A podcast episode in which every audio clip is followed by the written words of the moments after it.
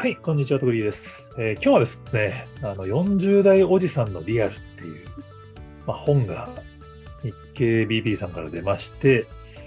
まあ、それの対談をなぜか僕がやるっていう企画があの日経クロストレンドさんでありましたんで、ちょっとその裏話をご紹介しておきたいと思います。これね、40代おじさんのリアルっていうテーマで本が出る、出せるっていうのがまあ、すげえなって、ちょっとこのあの、誰が買うのってつい思っちゃうんですけど、すみません、あの、プロモーションのね、あの、一億一応になってるんですけど、その、これ本当に出せちゃうんすもんね。まあ、あの、まあ、40代おじさんのリアルってちょっとこうタイトルからは、あの、誰が買うべき本なのかちょっと悩む方も多いかもしれないですけど、これまあ、あの、博報堂生活総合研究所さんが、まあ、長期で生活定点調査をずっとされてるんですよね。で、その研究をされている前澤さんが、まあ、40代で、で日経クロストレンドの編集の森岡さんも40代で、まあ、40代のための40代による40代の本だって森岡さんおっしゃってましたけど、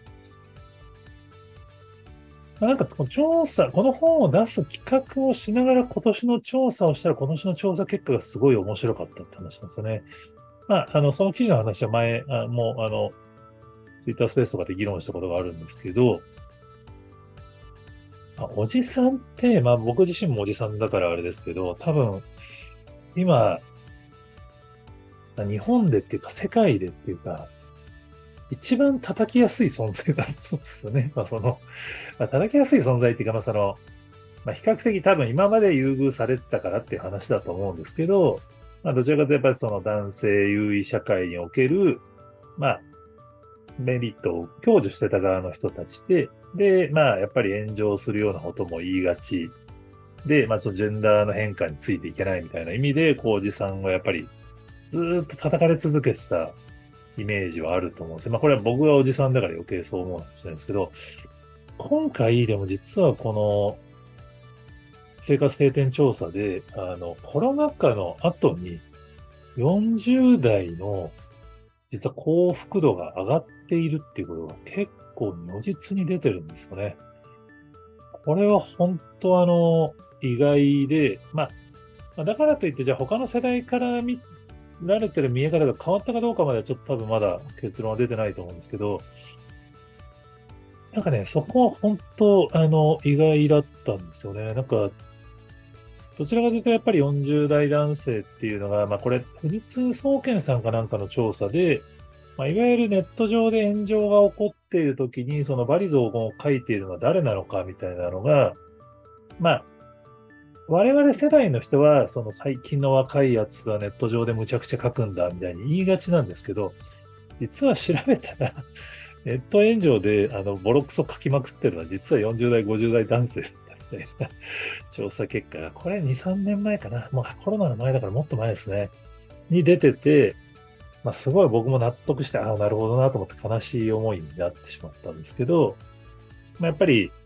まあ、どちらかというと、この我々の世代が、いろいろとこうね、失われた20年の直撃食らってたりとか、そのバブルには乗っかれずに、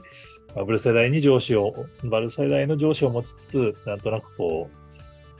う、でも明らかに逃げ切れないのは分かっているみたいな、こう、大企業の、まあ、僕も会社員でしたんで、まあ、みたいな世代の方が多いと思うんですけど、実はコロナ禍になって、そのリモートワークとかになった結果、いろんなポイントが実はポジティブに変わってるらしいんですよね。で、まあ、そんなことを、なぜか僕が、その、僕の前澤さんと対談したものが記事になっております。今回もだから対談ですごい思ったんですけど、やっぱりその、これね、結構やっぱこの、この世代が変われるかどうかは本当日本にとってすごい重要だと思うんですよね。まあ、残念ながら僕はせっかくこの40代おじさんの本が出たのに、今年50代になってしまいましたんで、その、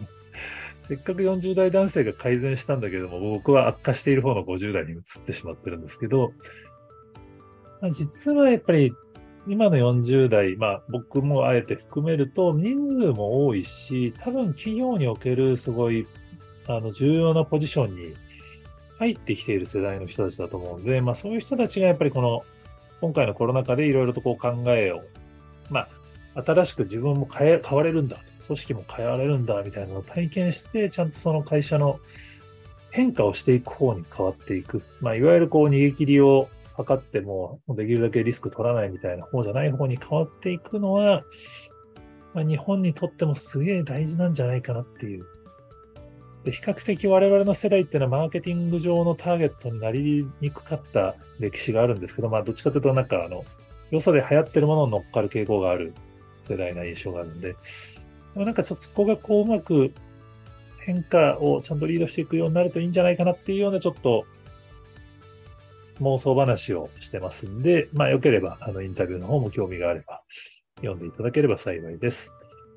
まあ、このね、あの、ちょっと、まあ、私本を多分宣伝した方がいい側の人間なんですけど、本当この本あんまりちょっと若い人買うイメージはちょっと想像できないですけど、まあ、上司が40代の方とかは、案外この本を読んでみると、なぜその上司がそういう発言をするのかとか、なぜ時々悲しそうなのかみたいなのがわかると思うので、ぜひ、あの、読んでうまく、あの、手のひらでフォローしてあげるといいんじゃないかなと思ったりします。はい。あの、ぜひこんな話ありますよっていうフィードバックとか、あの、情報提供ありましたら、ツイートとかコメントでいただけると幸いです。今日もありがとうございます。